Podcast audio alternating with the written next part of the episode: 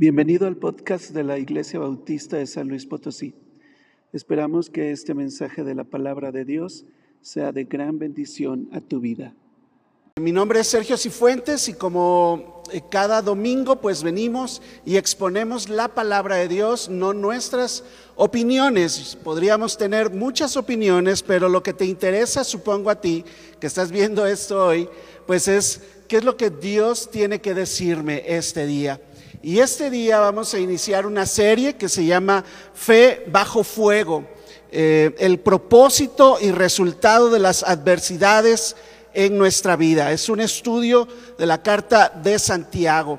Y vamos a estar ahí un buen tiempo, por lo menos cada vez que me toque estar predicando, pues vamos a estar tocando eh, partes por partes em, eh, la carta de Santiago. Pero hoy queremos empezar pues con el primer mensaje y avanzar en la primera entrega sobre el propósito los resultados de las adversidades en nuestra vida. Porque a veces vienen adversidades a nuestra vida y parece que el mundo se nos cae en pedazos. Y aún en medio de las dificultades, Dios siempre tiene un propósito y espera resultados. Eso para ti que eres un hijo de Dios. Si tú no eres un hijo de Dios, no te consideras como un hijo de Dios, piensas que solamente eres una creación de Dios, no tienes esta relación con Dios como tu Padre, este es el día en que puedes arreglar esto. No es lo mismo pasar las adversidades sin Dios que con Dios. Y eso es a lo que te invitamos en esta iglesia. Así que vamos, eh, vamos a orar y luego vamos a ir directo al mensaje. Señor, te damos gracias por este tiempo que podemos venir delante de ti, exponer, Señor, nuestras vidas a tu palabra. Te pido que, que muevas los corazones, que prepares los corazones, que la la semilla, Señor, caiga en buena tierra y dé fruto, Señor, en medio de los problemas, de las adversidades de la vida, estas cosas que a veces parecen no tener sentido, Señor, en nuestra vida, pues en medio de ellas que pueda florecer y dar fruto tu palabra, Señor. Te lo pido en el nombre de Jesús. Amén. Cada uno de nosotros que hemos recibido como Salvador y Señor a Jesucristo, vamos definitivamente a ser probados. Nuestra fe va a estar bajo fuego. Lo, menciona la Biblia indiscutiblemente. En cada, en cada parte de la Biblia viene un pedazo de esta doctrina sobre la prueba y la aflicción de los cristianos. Aunque hay eh, un movimiento como tal, que habla acerca de la prosperidad, de que eres hijo del rey, de que pídelo y se te, dará y hasta pues mencionan ese versículo, ¿verdad? Pues ah, la verdad es que la Biblia habla de otras cosas para los hijos de Dios. Y muchas de las cosas que habla para ellos, que va a traer sobre ellos, es probar su fe. Y ese primer mensaje lo llamamos así, nuestra fe puesta a prueba nuestra fe puesta a prueba. ¿Tú crees que tienes fe? ¿Has creído en el Señor Jesucristo? ¿Crees que Dios es todopoderoso?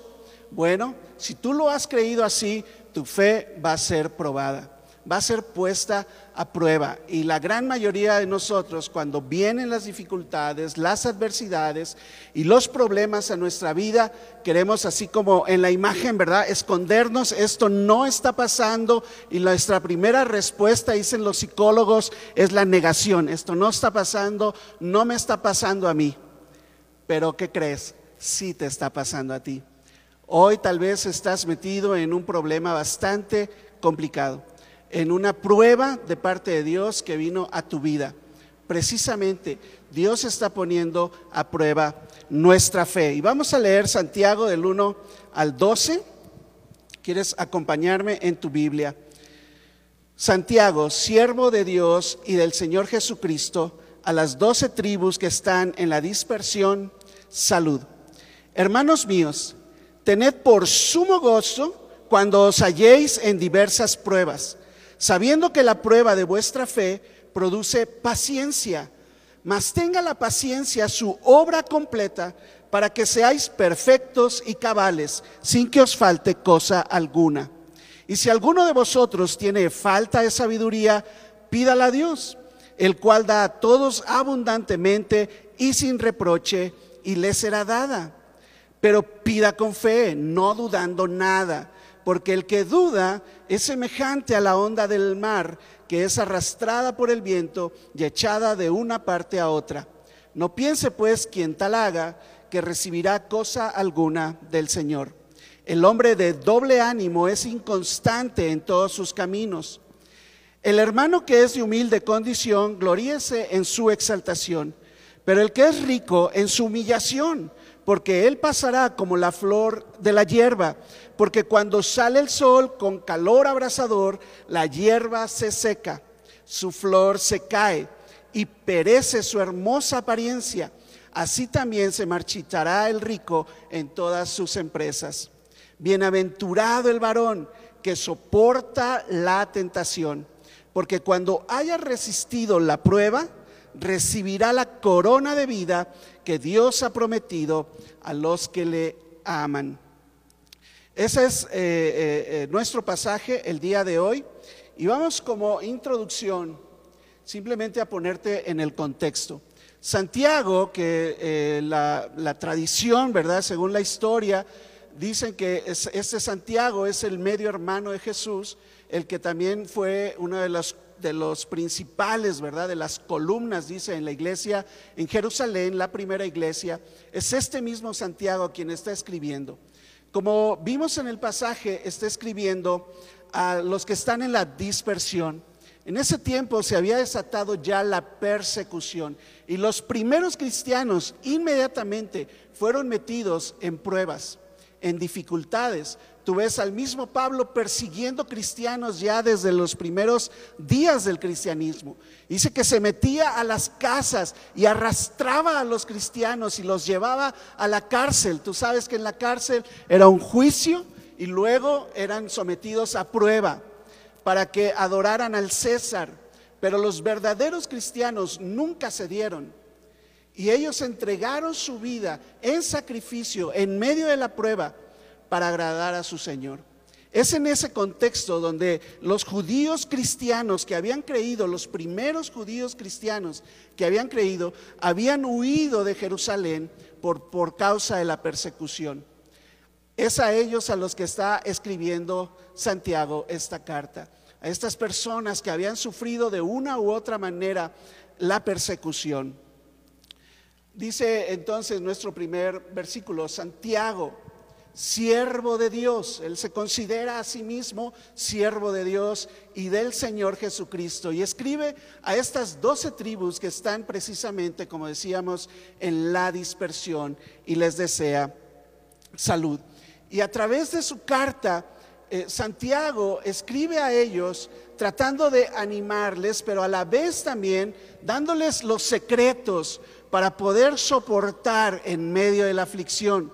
Aunque se dice que Santiago se quedó en Jerusalén en medio de la persecución, la historia dice que Santiago fue muerto también como un mártir y fue eh, aventado desde el pináculo de un templo hacia, hacia, hacia el suelo, ¿verdad?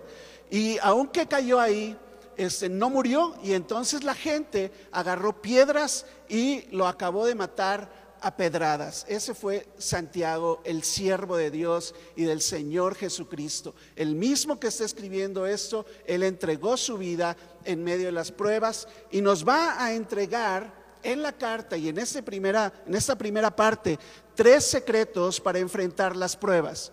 Tres secretos para enfrentar las pruebas. Yo sé que tú también estás en medio de pruebas. Una prueba que tú no pediste, cosas que vinieron a tu vida que tú ni siquiera viste por dónde llegaron. Eh, no sabes cómo fue que adquiriste esa enfermedad, no sabes cómo es que pasó ese accidente. Si tan solo unos segundos antes no hubiera salido de casa, ¿verdad? O este, cómo es que tengo esta enfermedad que sale de la nada, que parece que está en nuestros genes y se manifiesta de la nada y ahora tengo que lidiar con operaciones, con quimioterapias, con la incertidumbre de lo que va a pasar, con dolores en mi cuerpo, problemas eh, que, que vienen también a la familia ¿Cómo es que mi hijo este, estuvo en medio de todo esto? Yo he hecho todo bien, pero las pruebas, las pruebas están viniendo a tu vida. Me quedé sin dinero, me corrieron del empleo, mi familia se está desintegrando, mi esposa se quiere ir con otro. Las pruebas vienen y vienen y vienen a nuestra vida. Déjame darte esta mañana tres secretos para enfrentar las pruebas. Número uno, relájate. Dios está en control. Número dos, recibe sabiduría. Dios es la fuente. Y número tres, regocíjate con el resultado. Tú lo vas a ver al final. Dios premiará tus victorias. Dios premia las victorias. Y vamos directo entonces a nuestro primer punto y es relájate, Dios está en control. Cuando vienen estos problemas y dificultades, mira, yo estaba escuchando el radio hace unos días y encontré que decían, bueno, para que tú puedas tener eh, eh, equilibrio, ¿verdad? Tus chakras, ¿verdad? Se, se alineen, pues relájate, ¿verdad? En medio de tus problemas y dificultades de la vida, eh, relájate. Mira, para que te relajes, te vamos a regalar un tapete de yoga. Eso es lo que el mundo te ofrece. Un tapete de yoga para tus dificultades, si puedes creerlo. Increíble.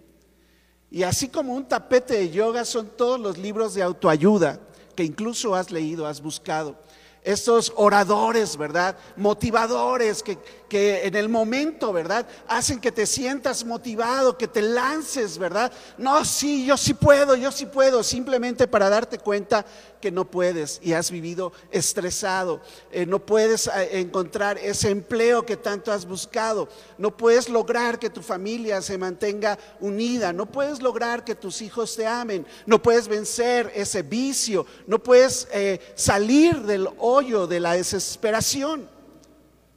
Es como un tapete de yoga lo que te ofrece el mundo. Lo que vengo a explicarte hoy es cómo Santiago les dice a estas personas que estaban en medio de las pruebas cómo salir. Y lo primero es relájate. Dios está en control. No es un tapete de yoga. Dios está en control siempre. Dios va a probar tu fe. Es, es el mismo el que está permitiendo que sucedan las cosas alrededor de ti. Incluso es Él mismo quien te está metiendo en la prueba. Si tú eres un hijo de Dios, te lo dije, tu fe va a ser probada, va a ser pasada por fuego. No hay escapatoria, tú tienes que estar preparado para eso. En el mundo tendrás aflicción. Yo no he venido para que tengan paz. Pondré en guerra a todos, dijo Jesús. Pero en medio de eso sí, mi paz te doy, mi paz os dejo, pero no como el mundo la da. Pero definitivamente Dios va a probar tu fe. Dios probará siempre la validez de la fe que profesas. Dios probará siempre la validez de la fe que profesas. Y el mundo te está viendo. ¿Qué vas a hacer en media hora de la prueba? Tú que hablabas tanto de Dios, tú que les andabas compartiendo de Dios. ¿Qué vas a hacer ahora? Mira, a Jesús le decían, pues si eres Dios, ¿verdad? Pues sálvate. Y a nosotros también, pues de pasada, ¿verdad? ¿Qué vas a hacer tú en medio de la prueba? Dios probará siempre la validez de la fe que tanto, tanto profesas. Dice nuestro versículo 2, hermanos míos, tened por sumo gozo cuando os halléis en diversas pruebas. A ver, a ver, Santiago, ¿cómo, ¿Cómo voy a tener sumo gozo, ni siquiera gozo, sumo gozo cuando me halle en diversas pruebas? Yo lo único que puedo ver en la palabra de Dios es que estos hombres tenían un sumo gozo cuando estaban en diversas pruebas porque estaban entregando su vida a la obra. Y las pruebas que vinieron a su vida, sabían ellos que Dios estaba siempre en control. Así que se relajaron, tuvieron gozo en medio de diversas pruebas. Tengan por sumo gozo cuando te halles en diversas pruebas. Mira, es un patrón. Dios desde el principio, y Hebreos hace un resumen de todos ellos. Pero aquí en Hebreos 11, 17 tenemos uno de los ejemplos. Por la fe, puesta a prueba, por la fe, Abraham, cuando fue, ¿qué? Probado. Abraham, cuando fue probado, ofreció a Isaac. Y el que había recibido las promesas en ese momento ofrecía su unigénito. Y Dios probó la sinceridad, la veracidad de la fe de Abraham. Si Dios probó la veracidad de la fe de Abraham pidiéndole su hijo, su único hijo, ¿crees que Dios no va a probar la veracidad, la sinceridad de tu fe poniéndote diversas pruebas?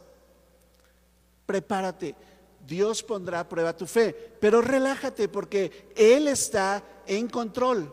Tú te sabes la historia ahí, cuando él estaba decidido a matarlo, dice ahí mismo Hebreos, que lo iba a hacer porque él tenía fe pensando que si lo mataba, Dios tenía el poder para resucitarlo. Esa fue la fe que se probó en Abraham. Dios siempre tiene el control. Em, déjame ir aquí y ahora Moisés, hablando al pueblo de Israel, le dice, y te acordarás de todo el camino por donde te ha traído Jehová tu Dios. ¿Quién te ha traído? Jehová tu Dios. Él te trajo estos 40 años en el desierto. ¿Por qué Dios los trajo 40 años en el desierto? Escucha esto, para afligirte, para probarte, para saber lo que había en tu corazón, si habías de guardar o no sus mandamientos. Y muchos de nosotros en medio de las pruebas nos desesperamos y buscamos salvación de nuestras pruebas en otras partes, menos en donde debe estar nuestro sumo gozo, que es en Dios. Y Dios mismo nos metió ahí. Él está en control. Él nos metió 40 años en este desierto. Y nos ha afligido, sí, Dios nos ha afligido para probarnos, pues que salga como, como oro reluciente de en medio del fuego nuestra fe, dice la palabra de Dios, ya una fe probada. Y Él sabrá lo que hay realmente en tu corazón, que hay de verdad de amor en tu corazón, de entrega en tu corazón, de compromiso en tu corazón para Él. Y pasa la prueba con una fe veraz, una fe sincera. La prueba va a producir en ti resistencia. Y ese es uno de los propósitos por el cual Dios te pone a prueba. Dios aumentará tu resistencia al permanecer bajo, bajo fuego. Mira, el versículo 3, sabiendo esto, que la prueba de vuestra fe va a producir paciencia tiene un propósito. Uno de los propósitos es la paciencia. La palabra ahí, eh, eh, paciencia, se traduce de una palabra en griego que significa mantenerse firme en tu posición en la guerra mientras está cruzando el fuego. Tú estás en medio del fuego cruzado. Están las balas pasando por todos lados y tú resistes ahí abajo tu fe está bajo fuego y las balas están pasando. Eso produce paciencia. Es lo que está diciendo ahí. Eh, fíjate lo que, lo que dice eh, Dios con respecto a su pueblo cuando lo mete a la tierra prometida. Dice jueces 2, 21 y 22. Tampoco yo, dice Dios, volveré más a arrojar de delante de ellos a ninguna de las naciones que dejó Josué cuando murió. ¿Te acuerdas? Josué no pudo sacar a todos. Ellos entraron a la tierra prometida, la tomaron y en lugar de eliminar a todos, pues Dios permitió que se quedara cierto grupo de personas ahí. ¿Por qué Dios permitió que se quedaran grupos de personas con ellos?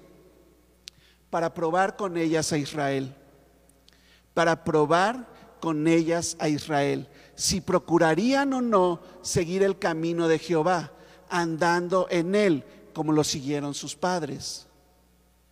Y Dios fue el que permitió que estuvieran estos grupos de personas. Mira, hay grupos de personas alrededor de ti. ¿Sabes por qué están ahí? ¿Sabes por qué te llaman, te buscan, te, te invitan, verdad? Te invitan a un negocio ahí medio, medio chueco, ¿verdad? Este, te invitan a una fiesta no de muy conveniente para ti, te invitan y están en medio de ti, hablan cosas que tú debes de saber que ofenden a Dios, pero tú estás ahí. ¿Sabes por qué esas personas están alrededor de ti? Están para probarte, para ver si tú vas a procurar o no seguir el camino de Jehová, andando en él, como lo han seguido tus padres.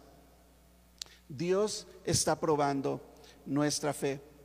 Sugel Michelin, uno de los eh, eh, pastores en República Dominicana, dice, la obediencia del creyente no depende de las circunstancias. es que estaba bien duro, ¿verdad? Estaba dura la prueba y pues, eh, pues caí. No, no, no. Una fe veraz produce esto, ¿verdad? La obediencia del creyente no depende de las circunstancias. Fíjate, Adán pecó en el paraíso y Jesús obedeció en el desierto. Ahora, en Adán todos morimos. Nuestro viejo hombre es de Adán. Si tú eres un hijo de Dios, eres de Jesús. Y lo que Dios está tratando de hacer es moldear tu corazón para que te parezcas más a Jesús, de tal forma que obedezcas aún en el desierto, aún en medio de las pruebas, aún en medio de las pruebas. Así que Dios está probando tu fe. La prueba va a producir resistencia, tiene un, motivo, una razón, un propósito. Y el propósito final de la prueba no solamente es resistencia, sino que tu carácter madures, madure, para que tú seas como Cristo. Ser como Cristo es la meta. Y Dios está trabajando como trabaja el barro, el alfarero dice también la palabra. Dios está trabajando en nuestras vidas y nos mete al fuego y luego puede quebrar, quebrar la vasija y hacer una nueva. Y Él la prueba, la purifica. Él está trabajando con tu vida. Ser como Cristo es la meta. Eh, versículo 4. Mas tenga la paciencia entonces su obra completa. ¿Para qué? Para que seáis perfectos y cabales sin que os falte cosa alguna, sin que os falte cosa alguna. Ese ha sido siempre eh, eh, el propósito final en nuestra vida aquí en esta tierra si tú eres un hijo de Dios. Hasta que todos lleguemos, dice Efesios 4, 13 y 14, hasta que todos lleguemos a la unidad de la fe y del conocimiento del Hijo de Dios, hasta que todos lleguemos a un varón perfecto y la palabra ahí perfecto es, es maduro, es completo, a la medida de la estatura de la plenitud de Cristo. Y eso te va a llevar la vida entera. Así que no te canses, dice en, otro, en otra parte, no te canses de hacer bien. No desmayes, esfuérzate. Hay tantas referencias bíblicas a esforzarnos, a persistir, a mantenernos firmes en medio de las pruebas y eso nos va perfeccionando. La iglesia incluso es una herramienta para perfeccionarte. La palabra de Dios, una herramienta para perfeccionarte. El Espíritu Santo dentro de ti, una herramienta para perfeccionarte. Tu relación con el mundo, tu relación con otros cristianos. Y tantas cosas más que enseñamos en esta iglesia en el discipulado número uno.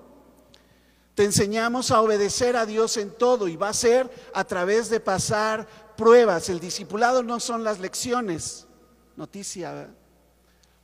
Vamos a acompañarte en este caminar mientras atraviesas este, este valle, esta, ah, este desierto más bien y pasas por ahí, nosotros te acompañamos y te enseñamos cómo Dios nos ayudó a pasar a nosotros en medio de las pruebas y dificultades. Y te llevamos para que tú tengas una relación directa con Cristo, no conmigo. Yo puedo orar por ti, pero quien tiene que probar, a quien le van a probar su, fe es a ti. A mí también, aparte, pero es a ti dice el versículo 14. ¿Para qué? Para que ya no seamos niños fluctuantes, Y definitivamente debemos ir avanzando en nuestra vida cristiana. Ya no seamos niños fluctuantes, llevados por doquiera de todo viento de doctrina, por estratagema de hombres que para engañar emplean con astucia las artimañas del error. Versículo 15. Sino que siguiendo la verdad en amor, crezcamos en todo. Ese es el fin. Si tú a través de la prueba, si tú a través de la prueba no estás creciendo, noticia, no has pasado la prueba. La prueba se enseñó para que tú crezcas, para que tu fe crezca, para que tu conocimiento crezca, tu resistencia crezca, tu paciencia crezca, tu carácter se parezca más a Cristo. Segundo punto aquí, mientras estás en la prueba, pues vas a necesitar sabiduría. Si tú quieres pasar las pruebas con las mismas herramientas con las que estabas viviendo antes, déjame decirte, nada va a suceder. Tú necesitas crecer también en sabiduría. Y Dios es la fuente, es la fuente de esa sabiduría. Recibe entonces en medio de la prueba sabiduría de Dios. No vayas a leer las cartas, no vayas al horóscopo. No vamos a ver qué nos dice la, la divina, ¿verdad? Él parece sufrir, este, el, karma, yo no sé qué tantas cosas has buscado. Eh, los libros de autoayuda, la psicología, las ideologías de este mundo. Oye, nada de eso te va a funcionar. Recibe sabiduría y esa sabiduría se encuentra únicamente en Dios. Dios es la fuente. Vamos a ver aquí, tú necesitas de su sabiduría. No resistas la prueba con tu sabiduría ni con tus fuerzas. Ambas son limitadas, ¿sí o no? Lo has intentado otras veces. Has querido vencer eso que te tiene dominado. No, yo sí puedo, esta vez, ¿verdad? No puedes, está demostrado. ¿Qué es lo que tienes que hacer? Rendirte. Rendirte ante Dios en medio de la prueba y permite que su sabiduría te ayude a caminar diferente en medio de la prueba en medio de la dificultad. Piensa diferente, transforma tu mente. ¿Has escuchado eso? Añade a tu fe virtud, conocimiento y demás cosas. Todas esas cosas se agregan a la fe, pero todo eso proviene de Dios. Es su sabiduría la que tú necesitas. Eso es lo que necesitas. Dice el versículo 5, y si alguno de vosotros tiene falta de sabiduría, alce la mano. ¿Alguien ahí? Estoy viendo allá, no está alzando la mano, muy sabio él, ¿verdad? Pero la verdad es que todos, si alguno de vosotros tiene falta de sabiduría, pídala a quién? ¿A la vecina? ¿A tu amigo del trabajo? ¿Al, al mismo chavo que tiene la misma edad que tú? Que tiene más problemas que tú? Pídala a Dios, el cual da a todos abundantemente y sin reproche, y le será dada. Ok, Proverbios 26, eh, 12 dice, ¿has visto hombre sabio en su propia opinión? Es pregunta. ¿Has visto hombre sabio en su propia opinión? Uy, yo he visto bastantes bastantes y en algún tiempo yo me consideré muy sabio en mi propia opinión. Bueno, dice la palabra de Dios, más esperanza hay del necio, o sea, del tonto, que de él. Más esperanza hay del tonto que de él. Eh, Primero Reyes 3.9 y es ahora Salomón el que se considera el hombre más sabio que ha pisado esta tierra después de Jesús. Dice, Da pues a tu siervo, esta es su oración cuando Dios le dice, pídeme lo que quieras. Da pues a tu siervo corazón entendido para juzgar a tu pueblo y para discernir entre lo bueno y lo malo. Porque ¿quién podrá gobernar este tu pueblo tan grande? Y Dios lo premió, ¿te acuerdas? Porque pediste sabiduría y no riquezas, mujeres, que no tuvieras problemas, ¿verdad? Pediste sabiduría, le dice Dios, pues te voy a dar sabiduría como nunca nadie, más todo el dinero y todo lo que tú quieras también te lo voy a dar, simplemente porque Dios vio el corazón de Salomón en ese tiempo, ¿verdad? Pidió él un corazón entendido y Dios se lo dio. Yo quisiera tener un corazón entendido. Yo no sé si tú quieres tener un corazón entendido. Ahora, para recibir sabiduría, pues esta se pide con fe, la misma fe que está siendo probada. Y es que en medio de la dificultad, en medio de la prueba, lo, lo probado es tu fe, pero tienes que pedir sabiduría con esa misma fe, ese nivel de fe que tienes. Entonces, la prueba de tu fe es tu paciencia en medio de la prueba. Y necesitas aprender, o sea, necesitas saber esperar. El saber esperar es de sabios. Entonces, vas a pedir con fe la sabiduría de Dios y luego te vas a sentar y vas a esperar que Dios te revele lo que debes hacer. Eso es más sabio que salir corriendo como gallina descabezada, eh, desesperarte, eh, pedir un préstamo y endeudarte hasta el cuello, usar todas las tarjetas, eh, salir corriendo de la casa, buscar, ¿verdad? Médico tras médico, tras médico, tras médico. Oye, espera en Dios pide sabiduría, vea la palabra, que Dios te hable. ¿No sabes cómo hacer eso? Es de sabios también pedir consejo. En la multitud de consejeros está la sabiduría y para eso tienes esta iglesia. Tu iglesia local es la fuente de sabiduría. Cuando tú vienes con un líder de esta iglesia, él no va a sacar tus opiniones, te va a sacar la palabra de Dios y te va a dar sabiduría de Dios, de parte de Dios, de la palabra de Dios para tu vida. ¿Ok? Eh, dice versículo 6, pida con fe, no dudando nada, porque el que duda es semejante a la onda del mar, que es arrastrada por el viento y echada de una parte a otra. No piense pues quien tal haga que recibirá cosa alguna del Señor, ¿verdad? Y entonces tú sí, no, sí creo en Dios, pero también voy a hacer esto, pero también me voy a cubrir con esto, ¿verdad? Y entonces no dejas a Dios actuar, eres como, como dice ahí, de doble ánimo. ¿okay? Eh, Proverbios 3:5 dice, fíate de Jehová de todo tu corazón, es suéltate en sus manos, fíate de Jehová de todo tu corazón y no te apoyes en tu propia prudencia. O sea, apóyate en Jehová, no te apoyes en tu propia prudencia, no te apoyes en tu propia prudencia. Santiago 5:7 dice, por tanto, hermanos, tened paciencia hasta la venida del Señor. Mirad cómo el labrador espera el precioso fruto de la tierra, aguardando con paciencia hasta que reciba la lluvia temprana y la tardía. Aguardando con paciencia. ¿Podrás tú aguardar con paciencia que Dios te dé sabiduría? Eso es parte de lo que Dios está probando en tu vida. Y también se aplica a tres áreas de tu vida. Eso lo, enseñamos en, en, esta iglesia.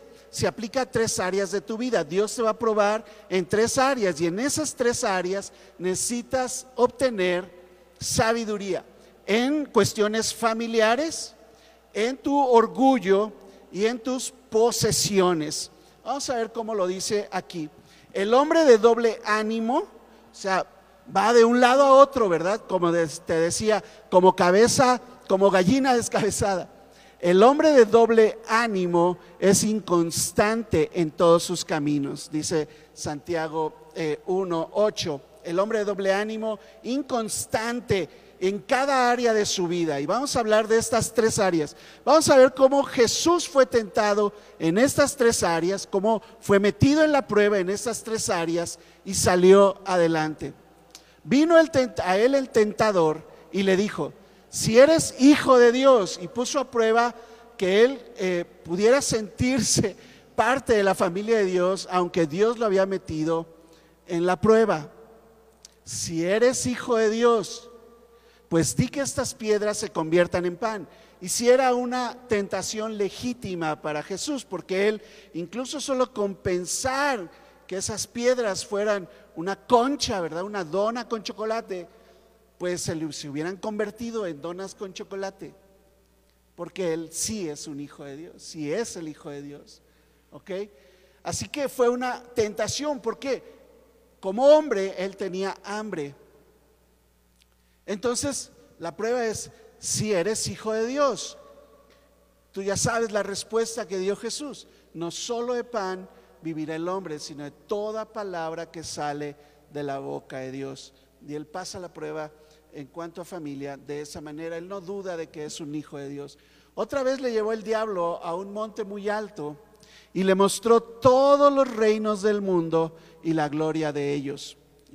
Y ahora está en el orgullo. Mira, ¿para qué vas a ir a sufrir todo? Yo te voy a hacer rey de todo el mundo y vas a tener gloria. Y eso está padre, ¿verdad? Oye, yo soy el más importante de todos aquí. Está probando su orgullo, ¿verdad? Este, Jesús dijo, no, gracias, ¿verdad?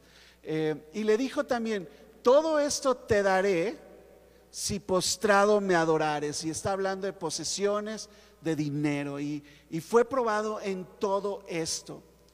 Y tú ves a Jesús después en su ministerio, cuando alguien lo quería seguir, le dice, pues ah, el, Hijo del Hombre no tiene dónde recostar su cabeza, ¿quieres venir conmigo? Y rechazó esto de, todo esto te daré. ¿Pasó la prueba? Claro, Él es nuestro Señor Jesucristo y nos deja ejemplo. Él comprende tu situación, ¿sabes? Él comprende lo que estás pasando. Él simplemente está tratando de llevarte a un siguiente nivel, de que tu fe se vuelva más preciosa que el oro. Y tienes que soportar en medio de las pruebas, tal y como Él lo hizo. No solamente en la tentación en el desierto, lo hizo en la cruz. Y lo hizo por ti y por mí.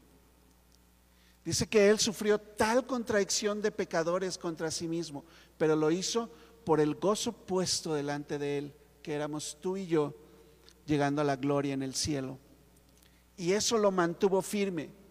Por eso, eh, Santiago sigue hablando aquí sobre regocijarnos con el resultado, porque Dios premiará tus victorias. Tú solamente resiste, permanece firme eh, mantente en tu posición, sirviendo a Dios. No disminuyas, ten más tu relación con Dios, ora más, lee más tu Biblia. Pasa tiempo en oración y ayuno si es necesario. Mira, la fe va a crecer cuando tu relación con Dios esté más fuerte. La fe va a crecer cuando tu relación con Dios realmente esté más fuerte y tú vas a ver a Dios actuando en tu vida. Y después que hayas obtenido la victoria, vendrán los premios. Entonces, pon tu vista no en lo que estás viendo ahorita, en el desastre que está sucediendo ahorita. Pon tu vista en las cosas eternas, las que realmente tienen valor. Dios premiará tus victorias. Vamos aquí con el tercer y último punto. Ricos o pobres, todos somos probados. No importa, si tú eres un hijo de Dios, ricos o pobres, todos somos probados. Nuestra condición de hijos de Dios nos pone en posición de ser enseñados. Deja que Dios te enseñe una buena lección en esta ocasión. Deja que Dios te enseñe esa buena lección en esta ocasión. Y por favor, apréndela. El hermano que es de humilde condición, hablando de que es pobre en lo económico, dice, gloríese en su exaltación. En medio de tu pobreza, tú puedes servir a Dios. En medio del problema, tú puedes servir a Dios. Cuando menos recursos tienes, eres fuerte en Dios. Cuando soy débil, entonces soy fuerte. El hermano que es de humilde condición, gloríese en su exaltación y es una, es una afirmación. La exaltación vendrá, es una promesa de Dios para ti. Ese va a ser el premio al resistir en la prueba, tu exaltación.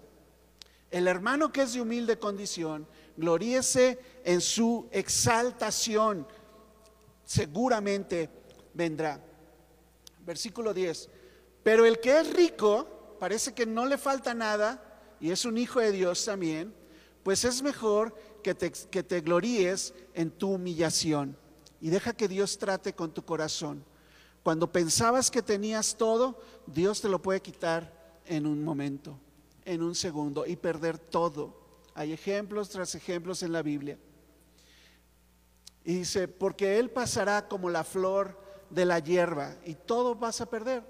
Porque cuando sale el sol, con calor abrasador, viene la prueba, entonces en lo que tenías tu confianza se perderá. La hierba se seca, su flor se cae, perece su hermosa apariencia y así también se marchitará el rico en todas sus empresas. También es una afirmación. Cuando pones tu confianza en las riquezas, en las riquezas no solamente económicas, puedes tener recursos, ¿verdad? Pues todos tus títulos, puedes tener muchos contactos para ayudarte a salir en medio de los mejores abogados. Oye, Dios está pidiéndote y te puso en medio de la prueba para que te acerques a Él y confíes en Él. Así que es mejor que te gloríes en tu humillación eh, Proverbios 22.2 habla de esto. El rico y el pobre se encuentran y a ambos los hizo Jehová. Estas pruebas vienen a todos. Estas pruebas vienen a todos. Pero ricos o pobres, todos seremos recompensados si pasamos las pruebas. Las recompensas de Dios son seguras en esta vida y en la venidera. Te lo digo a ti que estás hoy pasando una prueba. Las recompensas de Dios son seguras en esta vida y en la venidera, y tus ojos lo verán, y te vas a regocijar en él. Último versículo esta, esta mañana. Bienaventurado el varón que soporta la tentación o la prueba, dice, porque cuando haya resistido la prueba, cuando haya resistido la prueba, recibirá la corona de vida. Dios te va a estar esperando en el cielo, ¿verdad? Y pásale al gozo de tu Señor. Hay, una, hay, una, visión que tiene Juan en Apocalipsis y pregunta a él, ¿quién es, ¿quién es toda esta gente? Dice, son los que han entregado su vida por el Cordero. Y es, es una visión increíble de esas personas que dieron todo y pasaron pruebas, que viene la lista en, en Hebreos 11, pasaron pruebas y todo. Dios está... Eh, agraciado con ellos y Dios ha prometido una corona de vida para los que le aman. ¿Amas tú a Dios? Aún en medio de las pruebas y las dificultades, ¿amas a Dios o dudas de su amor? ¿Cómo es que yo siendo un hijo de Dios estoy pasando por esto? Te lo dije, no depende de tus circunstancias, es la prueba. ¿Crees en Dios? Aún en medio de la dificultad, ¿crees en Dios? ¿Amas a Dios? ¿Obedece a Dios? ¿Obedeces a Dios? Si lo haces, vendrán premios a tu vida. Dice Isaías 40:10, es una promesa para ti esa mañana. He aquí que Jehová el Señor vendrá con poder y su brazo señoreará. He aquí que su recompensa viene con él y su paga delante de su rostro. Y tú verás a Dios actuar en medio de la prueba cuando tu fe salga como, como un oro refinado, pasado por el fuego, probada tu, veracidad en cuanto a la, a la fe, a la creencia, al amor, a la obediencia a tu Dios, independientemente de las circunstancias en las que estás. Déjame terminar aquí este mensaje hablando o, o leyéndote este Salmo 34. Y sé, sé los problemas en que estás. Sé muchas cosas que han venido a tu vida. Si, si no te conozco, tal vez no sé, pero sé que estás pasando o vas a pasar por pruebas así. Déjame confortarte con este salmo, Salmo 34, 17 al 19. Está hablando Dios y dice, claman los justos y Jehová oye y los libra de, sus, de todas sus angustias. Cercano está Jehová a los quebrantados de corazón y salva a los contritos de espíritu. Muchas son las aflicciones del justo, pero de todas ellas le librará Jehová.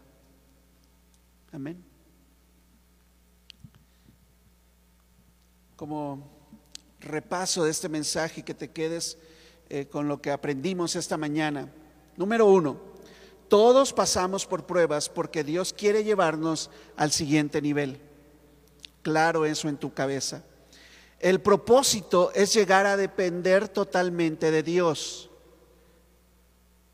depende totalmente de Dios. Número tres, pasa las pruebas, pasan las pruebas los que de verdad y con hechos aman a Dios. Y número cuatro, los tres secretos, ¿verdad? Relájate, porque Dios está en control. Pide sabiduría, Dios es la fuente de ella. Y regocíjate con el resultado, porque Dios traerá el premio de tu fe probada. Y eso debe animarte a continuar en medio de la batalla. La batalla no va a pasar tal vez hoy, vas a continuar. Pero espero que este mensaje te ayude a entender que aún estando tu fe bajo fuego, hay un propósito y hay unos resultados que Dios espera ver porque tú estás en medio de adversidades en esta vida y vas a salir de esto. Vamos a orar. Señor, te damos gracias, Padre, porque podemos entender claramente en tu palabra y a través de toda la Biblia, a través de ejemplos de vidas, a través de principios, Señor, que tú pruebas nuestra fe, que tú pruebas la veracidad de la fe de cada persona que dice ser tu hija, que dice ser tu hijo. Y te damos gracias, Señor, porque a través de las pruebas nos vas perfeccionando, nos vas haciendo más como eh, nuestro Señor Jesucristo. Y te damos gracias por eso. Por eso podemos regocijarnos en medio de las pruebas. Y nos levantamos, Señor, de ahí con esperanza. Y si en esta tierra no veo el bien, yo sé que tú tienes algo especial para mí en el cielo, como, como lo hiciste para muchos mártires, Señor incluido Santiago mismo, que entregó su vida por ti. Tú tienes algo especial, Señor, más allá de la muerte, y nos gozaremos contigo, aunque pasemos pruebas en este mundo. Gracias a Dios, no somos de este mundo, y te damos gracias, Señor, que nos diste una nueva nacionalidad y una nueva vida en ti. En el nombre de Jesús. Amén. Dios te bendiga. Te esperamos en el próximo mensaje.